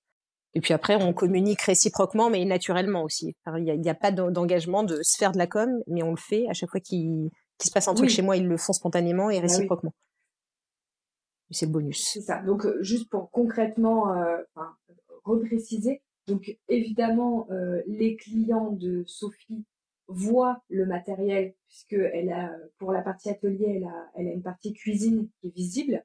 Je, je me trompe pas. C'est hein. ça, oui. On est bien, je dis pas n'importe quoi, voilà. Donc, euh, voilà, ils sont contents puisque puisque les gens euh, voient voit les produits dans une belle cuisine aménagée, etc. Donc que ce soit pour des pros, pour des particuliers, bah, potentiellement, ça donne des idées à de futurs clients euh, de la marque partenaire. Euh, tu parlais de communication, c'est vrai que j'allais revenir dessus, donc on a parlé parfait. Euh, évidemment, euh, ce qui est sympa, euh, c'est que quand ils viennent, et le fait qu'ils viennent régulièrement dans le lieu, euh, si euh, il y a euh, une petite photo ou un post de l'atelier où la marque est taguée, les clients, les potentiels clients de Sophie ou la communauté de Sophie ne sait pas forcément que c'est un accord de partenariat, etc. Et ça donne aussi un climat de confiance de voir des belles marques bien implantées venir régulièrement dans le lieu. Donc, donc en termes d'image, c'est aussi intéressant voilà, là je, le tourne vraiment euh, côté établissement, ça peut, ça peut, euh, ça peut en effet être des, des super bonnes idées. Euh. Moi, je connaissais pas du tout le partenariat comme ça. Je t'avoue, Sophie, c'est mmh. vraiment, je, je fais une grande découverte avec toi, mais je trouve que c'est très très malin. C'est c'est vraiment très malin et pour plein de raisons et pour tout le monde. Et, et, et d'ailleurs, je je pensais pas que voilà on pouvait on pouvait proposer ça à, à des parce que c'est c'est quand même des, des belles marques hein, dont mmh. tu nous parles. C'est pas c'est pas non, non, c'est c'est vraiment les marques prestigieuses du marché donc euh, donc je trouve ça je trouve ça vraiment je trouve ça génial euh, c'est très malin. Donc, ça, ça a du sens en termes J'espère que ça vous donne voilà, plein ça, a du, ça a du sens d'un point de vue économique, d'un point de vue communication. Et puis, et puis voilà. Après, c'est un choix aussi de dire, je vous offre et je vous mets à disposition Pépite pour Pépite Paris, soit pour des réunions, soit pour des ateliers, parce que pendant quand moi je les reçois, ça veut dire que je ne facture pas à d'autres clients potentiels. Mais soit on est dans une relation de confiance, soit on l'est pas. Et typiquement, euh, avec euh, le groupe Brand, donc des détriches, quand, quand ils sortent un nouveau four, etc., ils viennent enlever l'ancien four de chez Pépite et ils mettent le nouveau à la place parce que leur showroom, ils le veulent vivant aussi. Et donc c'est génial, j'ai toujours le, ah le must et le, Enfin, voilà, j'ai toujours le meilleur de l'équipement, euh, quoi qu'il arrive. C'est un peu du leasing du four, quoi. C'est un peu du leasing du four, c'est ça. Mais, mais, mais, du coup, voilà. Et puis j'ai le service après-vente qui va bien, quoi qu'il arrive. Enfin, non, c'est la relation, elle est de confiance. C'est des, des partenaires aussi opérationnels euh, au quotidien, donc. Euh... Donc non, non, c'est très chouette. C'est top, c'est vraiment très très malin. Bravo Sophie, je trouve que c'est vraiment euh, une super idée. Euh, bah du coup, on va on va rebondir euh, sur tes bonnes idées. Euh, comment marche un peu le, le modèle économique de Pépite? Euh, Parce que toi, du coup, euh, tu ne fais venir que des prestataires, ça? Ouais. J'ai j'ai un tout est tout est j'ai un pool de freelance, donc d'artisans ou de chefs, donc d'artisans fleuristes, calligraphes, okay escape qui, qui gravitent autour de moi, que je connais personnellement, que j'ai euh, testé ou vu à l'œuvre chez d'autres clients et que du coup j'ai sélectionné euh, euh, en étant en étant pleinement consciente et de, de, ce qu'ils pouvaient offrir et de comment on pouvait, si besoin, ajuster par rapport à, à ce que moi je voulais proposer à mes clients. Et donc je les je les sollicite quand moi j'ai des devis qui sont confirmés. Donc concrètement j'ai une demande client que ce soit de réservation de salle ou euh, d'ateliers culinaires. Je vérifie juste via texto ou WhatsApp ou autre, parce qu'on a chacun euh, nos modes de communication préférés. Euh, je vérifie juste la disponibilité euh, de, du, prestataire avec lequel je bosse euh, pour pouvoir confirmer auprès du client. Et puis après, après c'est assez facile. Je gère tous mes événements et toute la logistique via Booking Shake, évidemment. C'est très très simple. Et puis mes évidemment voilà et mes intervenants, je leur donne juste les informations dont ils ont besoin via une invitation Google Calendar. Comme ça, ils savent exactement à quelle heure je les attends, à quelle heure arrivent les clients, euh, et quel est le contenu euh, contenu de la presta et le profil effectivement des à la fois des managers et des équipes qui viennent sur place. Donc eux, dans leur agenda, je sais que c'est bloqué. Je sais qu'ils ont tous les éléments. Puis si j'ai besoin de faire des updates sur le nombre de personnes ou pas, c'est facile pour moi. Euh, et ça me permet aussi euh, quand j'ai plusieurs euh, artisans mobilisés, d'avoir une seule invitation et de, de dérouler euh, l'organisation. Euh, tout le monde a le même niveau de communication, voilà. Et puis moi, je, je garde tout sur Booking Check parce que parce que j'ai pas envie de leur imposer un outil en plus et que ce qui compte pour moi, c'est vraiment qu'ils aient mobilisé et qu'ils aient gardé la disponibilité dans leur agenda. Donc je leur envoie à confirmer, et puis une fois que c'est confirmé, je leur mets que c'est confirmé et ils savent que c'est tout bon. Ok, donc ça, ça c'est le côté très euh, opérationnel de, de, de l'organisation. Mm. Et après, comment ça se passe euh, Est-ce que eux te font des tarifs euh, particuliers pour que toi tu puisses ensuite euh, dégager une marge là-dessus? Bah moi, comme je leur demande beaucoup d'engagement, tu, tu fais payer la location. Oui. Ouais, moi j'ai enfin comme j'ai comme j'ai déjà vécu notamment avec mes chefs donc c'est pas le cas mais c'est à peu près la même philosophie pour les autres artisans euh, je, je, sais ce que ça coûte en termes à la fois euh, d'expérience, de sourcing, de, de temps de déplacement, etc., de venir chez Payfit. J'ai tendance à, et c'est un choix, hein, à les payer un peu plus que ce qui est proposé sur le marché, mais parce que je leur demande aussi un engagement éco-responsable et du sourcing particulier. Donc je sais qu'ils ont aussi plaisir à venir chez mmh Pépite et que un c'est bien organisé et deux qu'ils gagnent l'argent euh, qu'ils méritent en fait objectivement. Euh, et donc du coup ma grille de prix elle reflète aussi ça. Elle reflète aussi la proposition de valeur. Donc je suis très très en phase avec ce que je propose et au prix auquel je le propose. Et je l'explique assez clairement hein. Euh, donc je, je brade pas mes prix jamais. Donc c'est pas possible. Euh, donc toi tu, tu fonctionnes toujours sur un sur un forfait alors dans le cas évidemment je sais que tu fais de la location on va dire de la location sèche mais euh, dans le cas justement d'un package euh, avec un atelier, euh, toi, toi, tu fais un, une formule clé en main avec la location, l'atelier en lui-même et les extras éventuels de champagne. Ouais, mais mes prix, mes prix sont publiquement communiqués, donc c'est assez facile de, pour moi, à la fois de faire un devis ou pour mon, pour un de mes clients avant de me solliciter, de voir si ça rentre dans sa grille de prix. Et concrètement, j'ai euh, le prix d'un atelier, c'est un prix par personne. Voilà. Euh, tout le monde ne veut pas du champagne ou du vin, donc c'est des options en plus. Euh, après, ça m'arrive de faire quelques gestes locaux. Après, je, je, mets à disposition plein de matériel, y compris des super beaux tabliers noirs en coton bio. Si jamais ils veulent l'éco-brander, ben voilà, c'est une option en plus. Euh, et puis pour la plupart de mes clients, il y a toujours ce besoin de dire certes, je fais un atelier de cohésion, mais j'aimerais bien commencer par euh, par euh, profiter de l'occasion, soit pour faire une réunion, soit faire un brainstorm, soit réfléchir ou partager des résultats. Mm. Et donc la plupart réservent une, deux ou trois heures ou une demi-journée euh, de la salle de réunion attenante. Et donc dans ce cas-là, je propose des bundles parce que parce que pour moi ça fait plaisir, ça fait partie de la. Donc au lieu de leur faire le prix euh, le prix officiel à la demi-journée, voilà, je, je, je, je fais une offre spécifique où le prix de la location de la salle à côté est moins cher que ce qui est en prix public. Mais c'est le ça fait partie de la de, de l'offre de service complète effectivement que je propose. Et certains veulent le petit déjeuner, certains n'en veulent pas, certains préfèrent un, un buffet assis euh, comme au restaurant, d'autres veulent du finger food. Donc toutes les formules traiteurs elles sont sur mesure. Euh, et donc en fonction de la taille du groupe, du besoin du client, etc. Bah, j'ajuste et je fais un devis sur mesure, ce qui me prend à peu près allez, deux minutes euh, via Booking Check quoi. donc c'est c'est pas compliqué de personnaliser à partir du moment où on a les bons outils en fait ça a été l'enfer via Word et Excel avant, mais ça ne l'est plus. bon, bah, je suis, je suis contente qu'on qu t'ait enlevé, euh, enlevé une épine du pied. Je suis bien plus euh, efficace, euh, Avec la personnalisation. Ouais. Donc, euh, donc, ok. Et, et euh, donc, donc, toi, en fait, pour pour dégager ta marge, c'est en fonction des forfaits, etc.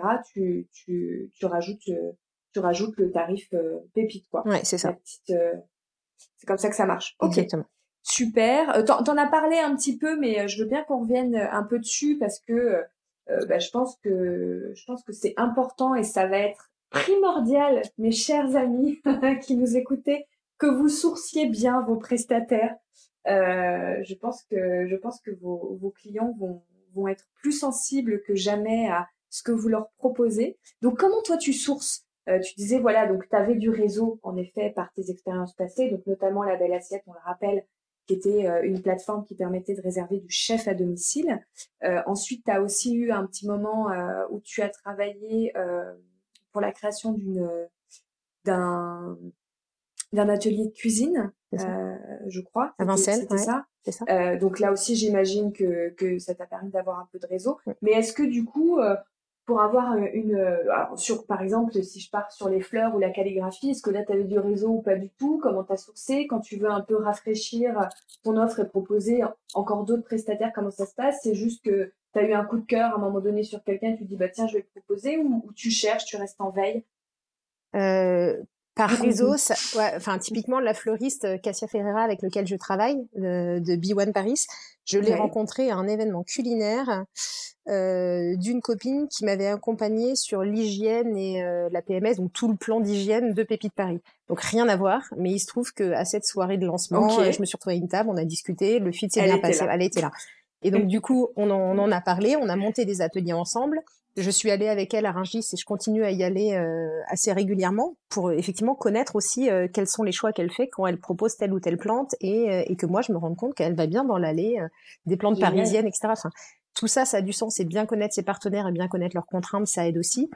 parce qu'en plus, toi, quand tu le vends, évidemment, quand tu dis bah hier matin j'étais à Rungis, cher client d'Anode, hier matin j'étais à Rungis, mon prestataire. Euh, on a été choisir les fleurs là là là, enfin, c'est super. Voilà, donc je le fais pas, je le fais pas euh, systématiquement. L'expérience à 360 degrés. Mais, mais je le, je le vis et je, je, ça me permet aussi de connaître les contraintes de mes prestataires et puis d'ajuster. Tu, et... connais les coulisses. Ouais, c'est ça. Euh, mm. Et puis par exemple, enfin, on a refait euh, juste avant la fermeture là temporaire, on a refait toute la décoration de ma meeting room, donc l'espace de réunion chez Pépi Paris. Et donc, je voulais absolument que euh, les branchages que j'avais été euh, chercher en forêt euh, pour la décoration de Noël avec mes petites lumières, etc., elles soient printaniser. Donc, ce soit plus euh, gai, puis qu'il n'y ait plus cette, cette, cette marque de fabrique de Noël et qu'on que ce soit lumineux et joyeux. Et donc, on a été ensemble à Rungis chercher les fleurs séchées coupées. qui permettaient d'incarner aussi mes couleurs et donc du coup j'ai du orange, du rouge et des feuilles d'eucalyptus qu'on a réintégrées dans les dans les grandes branches de bois que j'avais installées euh, par ailleurs. Et donc ça, ça on l'a fait ensemble. Et c'est pareil, c'est des fleurs séchées parce que pour moi c'est important que ça dure euh, et que ça vieillisse bien et que néanmoins ce soit coloré et chaleureux. Et donc enfin, on est vraiment main dans la main avec chacun de mes partenaires. Et, euh, et les chefs qui travaillent avec moi, ils savent que euh, dans les épices qui sont à leur disposition pour l'ensemble des ateliers, ce sont des épices Shira, donc des équipes euh, bio, avec, enfin, enfin c'est des épices fabuleuses. Donc, dans le monde de l'épice, il y a pas mal de colorants et de poudres de rien du tout. Et puis il y a des vraies épices. Et donc Shira fait mmh. partie des des prestataires que j'ai sélectionnés pour lesquels et à qui je fais confiance du coup pour euh, agrémenter tous les plats. Et donc l'huile d'olive, elle arrive bio in the box, pareil, parce que la démarche au global, c'est moins de contenants et, euh, et effectivement un jus, une première pression à froid qui est super. Et voilà, ça, ça se fait, euh, ça se fait au quotidien et, et je me suis surtout appuyée sur mes chefs. Hein, du coup, qui sont exigeants, hein, parce que je les ai sélectionnés pour ça aussi, et j'ai fait appel à eux en leur demandant auprès de qui tu te fournis pour telle et telle chose, et, et c'est comme ça que euh, j'ai aussi choisi euh, quel détergent euh, éco-responsable et, et, green je prenais pour nettoyer Pépite au quotidien. Donc, hmm. le, le réseau, il est, enfin, moi je fais confiance à mon réseau pour ça. ça se fait principalement, voilà, c'est du bouche à oreille, de, de, la rencontre, mais il n'y a pas, tu vas pas forcément chercher par tous les moyens à, à trouver quelqu'un voilà, tu, cherches pas dans le vide, quoi. Non, je cherche pas dans le vide. Il y a, y a, ce que tu avais et et euh, il y a le au fur et à mesure des rencontres, des, des discussions, euh, ça, ça, ça s'étoffe. C'est ça. En, café, par exemple, j'y connaissais rien parce que parce qu'on est on est tous été récemment euh, bercés par un espresso avec ces petites capsules très simples et très faciles. C'est déjà vachement mieux que le café filtre mm-hmm. tout pourri qu'on avait chez nos grands-parents. Hein.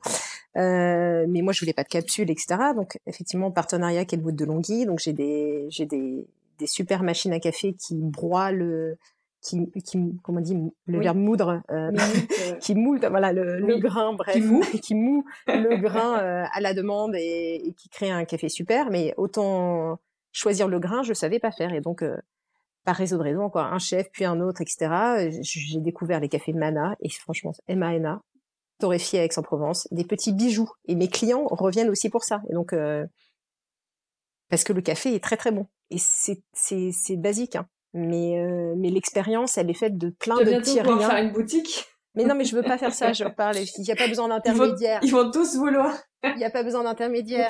j'en parle, euh. voilà, j'en parle et puis ça suffit. Puis après, le but pour moi, c'est qu'ils reviennent.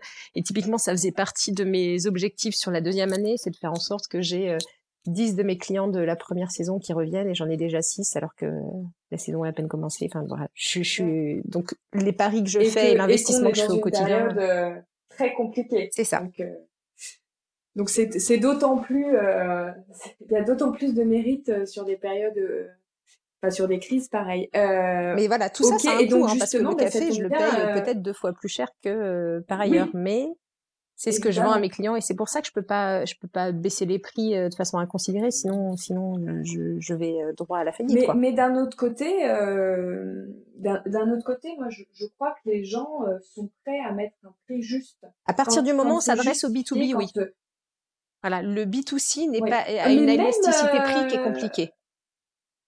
C'est plus ah compliqué. mais, mais, mais alors ça, ça dépend des. Alors évidemment, il y a des malheureusement, il y a, des milieux, hein, y y a des milieux euh, plus, ou moins favorisés qui peuvent se permettre certaines dépenses. Sur certains secteurs, ça va être beaucoup plus simple.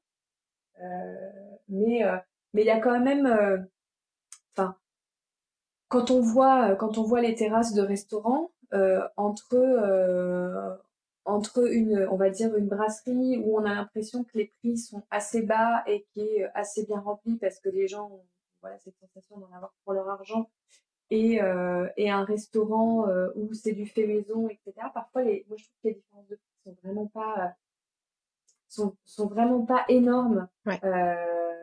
Mais je dirais qu'elles sont pas énormes et qu'elles devraient être plus grandes. Sauf que le consommateur, il a, il veut de la qualité, mais il n'est pas prêt à, à, payer forcément le prix à côté.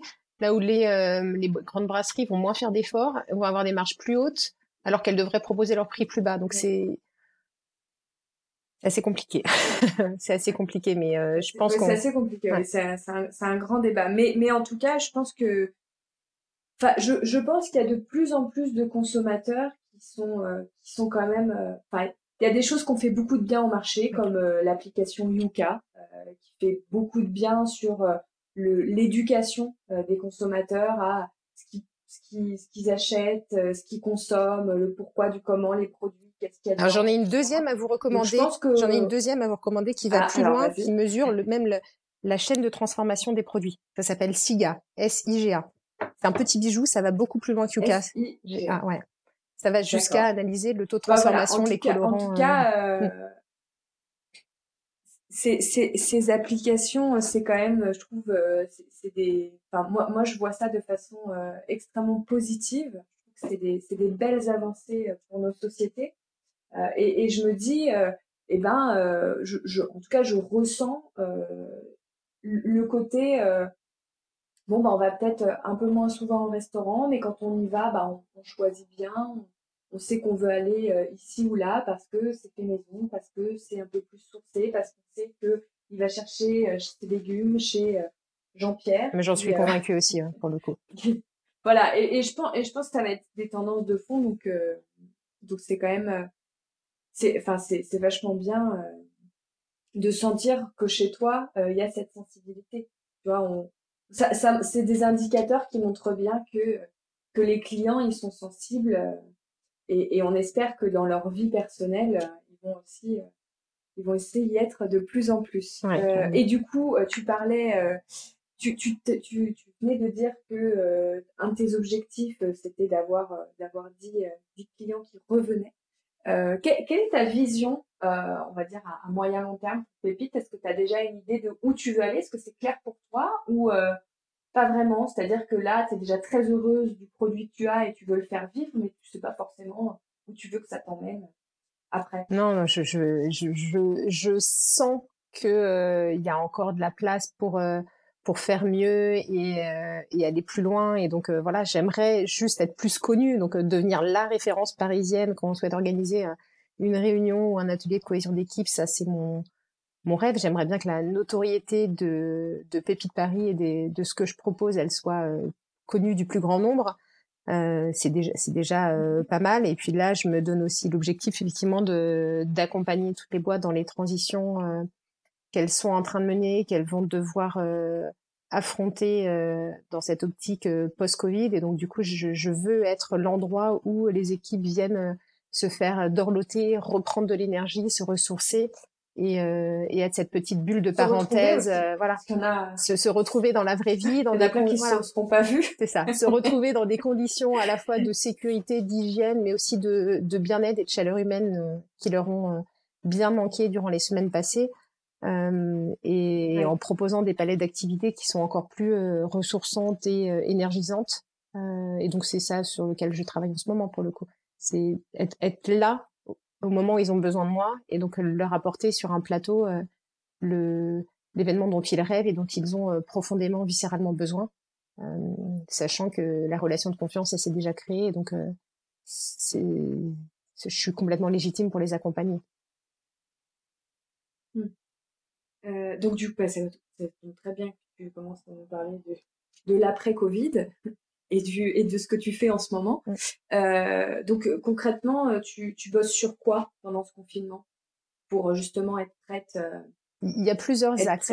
quand, quand tu C'est une réflexion qui est latente, qui est pernicieuse, qui, est, qui demande beaucoup d'énergie et de calme. Et donc, du coup, je travaille à la fois sur les opérations, donc faire en sorte que l'accueil et tout, tout, tout, euh, bah, le, tout le déroulé euh, des services que je propose soit fait dans des conditions qui respectent les contraintes euh, euh d'hygiène et de sécurité imposées. Voilà. Donc, donc j'ai ajusté, j'ai ajusté le nombre de personnes que je pouvais accueillir par atelier. J'ai ajusté le déroulé des ateliers où maintenant il y aura plus forcément les recettes imprimées par défaut pour éviter qu'elles soient soit jetées parce que pas lues, soit partagées entre l'un et l'autre. en termes d'équipement, il y aura forcément des masques, euh, mais aussi euh, tu m'entends? Oui, j'ai cru que ça avait été coupé, pardon. Euh, donc ça, a coupé un petit peu. Donc en termes d'équipement, si je reprends, en termes d'équipement, euh, je vais fournir des masques, des gants et même des visières qui seront mises à disposition, euh, notamment pour les réunions, par exemple, parce que c'est plus simple d'avoir une visière que d'avoir un masque pour pouvoir parler et échanger. ce qui est pas du tout pratique, par exemple pour la cuisine, parce que ça fait de la buée. Donc voilà, j'aurai un kit sur place qui sera euh, à disposition euh, de mes clients qui en auraient besoin. Euh, et puis je fais un gros travail de communication parce que faire les choses c'est super, le faire savoir c'est tout aussi essentiel parce que la confiance elle, passe par là. Donc je, je, travaille beaucoup sur tous les éléments de réassurance pour mes clients. Euh, avec avec des mmh affiches que je vais non seulement diffuser sur les réseaux sociaux et sur le site, mais aussi mettre en place sur site avec avec tous les engagements des engagements euh, que je prends pour euh, pour opérer euh, dans des conditions excellentes pour mes clients. donc même si c'est pas obligatoire, moi je m'engage à par exemple à désinfecter toutes les clenches de porte et tous les éléments qui seraient ouverts fréquemment toutes les heures. Pareil pour les toilettes parce que mmh. parce que c'est super mmh. de le faire avant et après. Je le faisais déjà, euh, mais là faut renforcer et réassurer. Et donc je m'engage à le faire et donc toutes mes opérations sont en train d'être ajustées sur le sujet. Et la communication, elle est essentielle. Et d'ailleurs, euh... ouais, faut le faire savoir. Il faut le faire savoir chez nous. Parler. Donc euh, vas-y. Vas-y. Non, je t'en prie. D'ailleurs, donc non, bah, parce que justement, tu le fais savoir et euh, et t'as des réactions euh, extrêmement positives sur les réseaux. En fait, j'avais déjà prévu de euh, valoriser le lieu avec des vidéos euh, rassurante pour incarner le branding et incarner la proposition de valeur. Donc ça, je l'avais prévu. Et sauf que au lieu de juste diffuser voici Pépite, maintenant vous l'avez en image, j'ai profité de l'occasion que ma vidéo soit tout de suite prête pour pour parler de l'après-Covid et du fait que j'étais euh, prête pour recevoir mes clients dès lors que ce serait autorisé et euh, que j'ajustais toutes mes propositions et tout, tout le déroulé euh, pour pour accueillir et continuer à faire ce qui m'anime au quotidien, c'est-à-dire euh, voilà nourrir euh, l'énergie, la, la, solidarité, etc. entre les collaborateurs. Et donc voilà, la, la, communication, elle est corporate, mais elle est sincère, elle est authentique, euh, et je l'ajuste. Mmh. voilà, donc j'ai certes le lieu qui permet de recevoir, et puis après il y a mes engagements personnels qui sont détaillés sur le site et que je suis en train de valoriser avec des pictos très rassurants qui seront aussi diffusés sur site.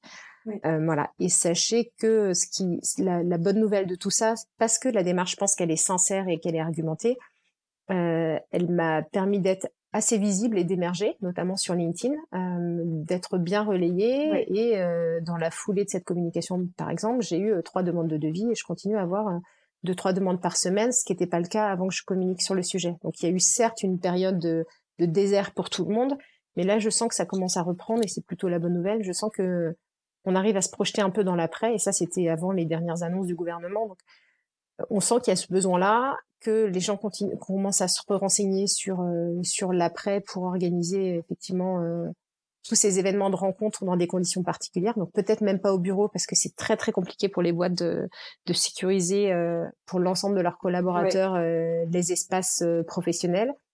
Mais le enfin le, le confier à un tiers, ça m'a l'air plus facile pour eux. Et donc, donc j'ai bon espoir que les lieux événementiels rouvrent et que les restaurants aussi dans des conditions. Mmh. Ouais. Et, et, en plus, euh, en plus, toi, tu, tu, tu, as bien adapté pour que ce soit des petits groupes. Et je pense que le petit événementiel va reprendre euh, beaucoup plus rapidement euh, et facilement que, que des, que des, qu'un nombre de personnes plus important. Mmh. Donc, donc, en effet, pour ceux qui nous écoutent, je pense que concentrez-vous sur, sur comment est-ce que vous pouvez accompagner vos clients euh, sur des, des, petits événements. Donc, euh, on va dire, euh, dans tous les cas, de moins de 50 personnes, hein, ça c'est sûr. Mais, mais même pour 10, 20, 30, qu'est-ce que, qu'est-ce que vous pouvez proposer? Je pensais notamment, personnellement, je me suis dit, il y a, il y a énormément d'entreprises qui ont des énormes open space euh, où ça va pas forcément être très pratique de recevoir les collaborateurs. Bah, peut-être que de pouvoir venir régulièrement, de de garder certaines équipes en télétravail et puis de leur permettre de se retrouver euh, dans des lieux comme Pépite euh, parce que euh, ils, vont pouvoir se retrouver sur un temps donné dans un espace où il y a les mesures de sécurité d'hygiène nécessaires mais tout en respectant un nombre un petit groupe un petit nombre de personnes pour limiter les dangers je pense qu'il y a des cartes à jouer pour pour nos lieux événementiels sur ce, sur ce type d'événement. À titre d'exemple, normalement, euh, dans la salle de réunion de Pépite Paris, avec l'amphithéâtre et les tables, je peux recevoir jusqu'à 35 personnes. Là, je me suis limitée à 20. Et j'ai fait mes petits plans, j'ai regardé euh, comment je pouvais assurer que euh, l'espace de distanciation sociale était respecté, etc. Parce, parce que c'est important. Donc l'impact, il va être quand même économiquement compliqué. C'est comme pour les restaurants. Hein. Si on a un taux de remplissage divisé par deux, ça va être compliqué, mais on est obligé de faire ça de toute façon pour pouvoir euh, pouvoir survivre, hein euh, et pour pouvoir euh, rassurer avec des propositions euh, complètement tangibles.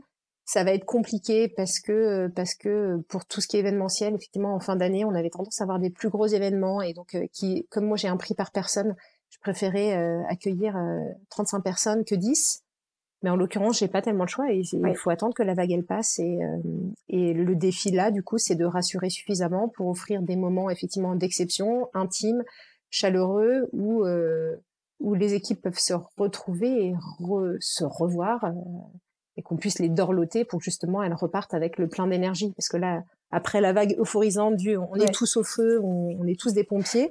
Là, ça commence à retomber. La dynamique de groupe, ce que me disent mes clients, c'est que la dynamique de groupe retombe et que c'est maintenant qu'il faut la nourrir et qu'il va falloir la renourrir durablement euh, une fois que l'activité reprendra parce que parce que ça laisse des traces, ça laisse des cicatrices et que oui, et puis, et puis les défis sont loin d'être finis parce que même quand ça va reprendre, euh, il y, a, y, a, y a un impact économique qui sera là et, il va falloir que les entreprises soient fortes, donc que les équipes soient fortes. Il va falloir que tout le monde euh, euh ait, les épaules solides.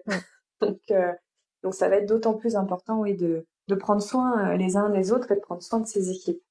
Euh, donc, euh, je, je, je, suis d'accord avec toi et, et, et, je, et je pense que voilà des, des, des petits, euh, de, enfin de, de permettre des, des, petits rassemblements dans, dans des lieux hors, hors bureau sur, sur des thématiques diverses et variées, ça peut être, ça peut être vraiment un, un atout pour, pour ces équipes pour faire, pour faire front à, à ce qui arrive. Mmh. Exactement.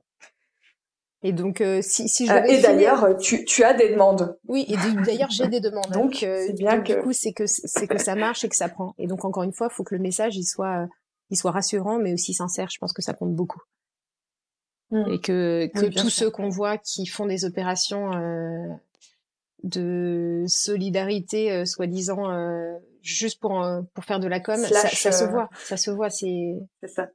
C'est moche. c'est moche.